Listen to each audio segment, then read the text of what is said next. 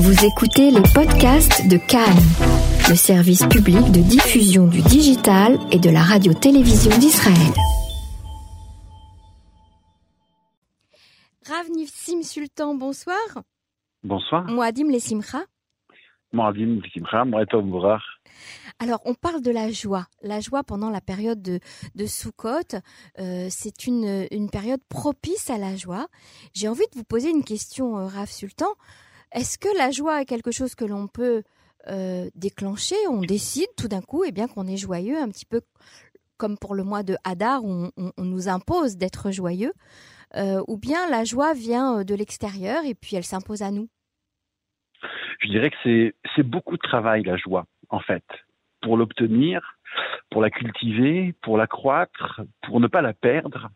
Euh, je pense précisément que la joie est l'inverse de l'improvisation.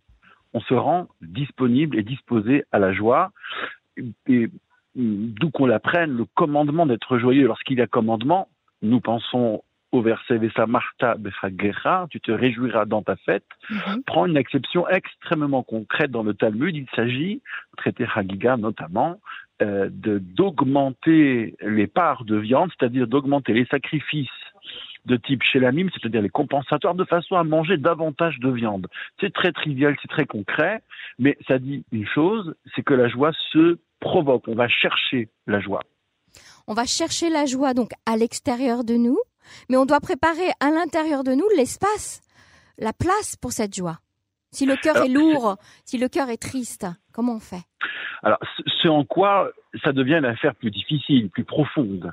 C'est-à-dire que le cœur lourd, le cœur triste, c'est-à-dire, encore une fois, l'intégration de nos épreuves et la résilience qui peut en sortir, euh, sont, pas des cadeaux tout faits. C'est une longue recherche, une anticipation peut-être de l'épreuve, un, un goût pour la survie, une volonté de survie, euh, qui fait que l'on devient peut-être plus imperméable encore qu'on ne l'était aux petits tracas dès lors qu'on a traversé de grands écueils ou de grandes crises.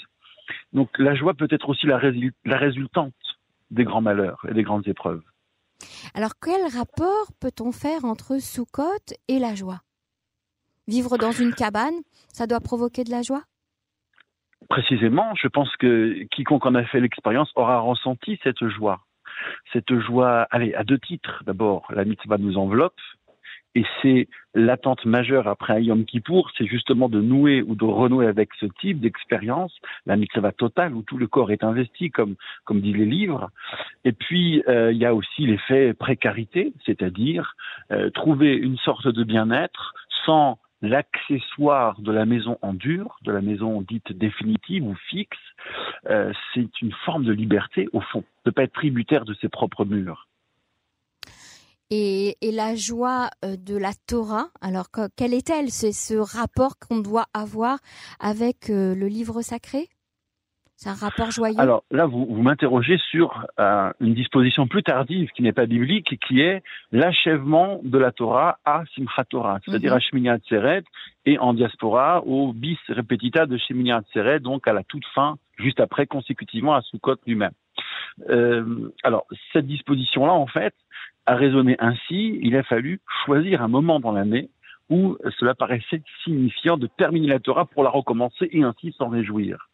Et c'est dans ce sens-là que ça a dû probablement se, se réaliser. Mhm. Zeman il y a un temps propice pour la joie où, sans être trop cumulatif, car on ne peut pas mélanger les joies ni les, ni les mettre en tas selon l'expression du Talmud, euh, vu que Shemini Atzeret, attendu que Shemini Atzeret est un petit peu hors cadre du rituel des sacrifices, un peu vide de pratique, alors il est apparu opportun que l'on finisse à la Torah à ce moment-là. Donc en fait, on va dire c'est un peu une coïncidence que le point culminant de la fin de la fête de Sukkot soit Simchat Torah alors. Alors, si je puis me permettre, c'est exactement l'inverse du coïncidence. C'est voulu, c'est volontaire, ah oui, c'est recherché. Mhm. Et eh oui, bien sûr. Alors après, on peut broder. Hein, on peut essayer de comprendre le sens a posteriori ou le faire l'exercice toujours du renouvellement de sens. Qu'est-ce que ça veut dire de terminer sur les bénédictions de Moïse avant sa mort qui sont sublime et d'embrayer tout de suite avec au commencement Dieu créa Bereshit, c'est-à-dire d'être dans le cycle de la Torah, dans le bonheur de la relecture, dans le bonheur de se voir vieillir et de lire différemment le texte, c'est une joie profonde, une joie de l'étude, une joie spinoziste ou de, spinacien.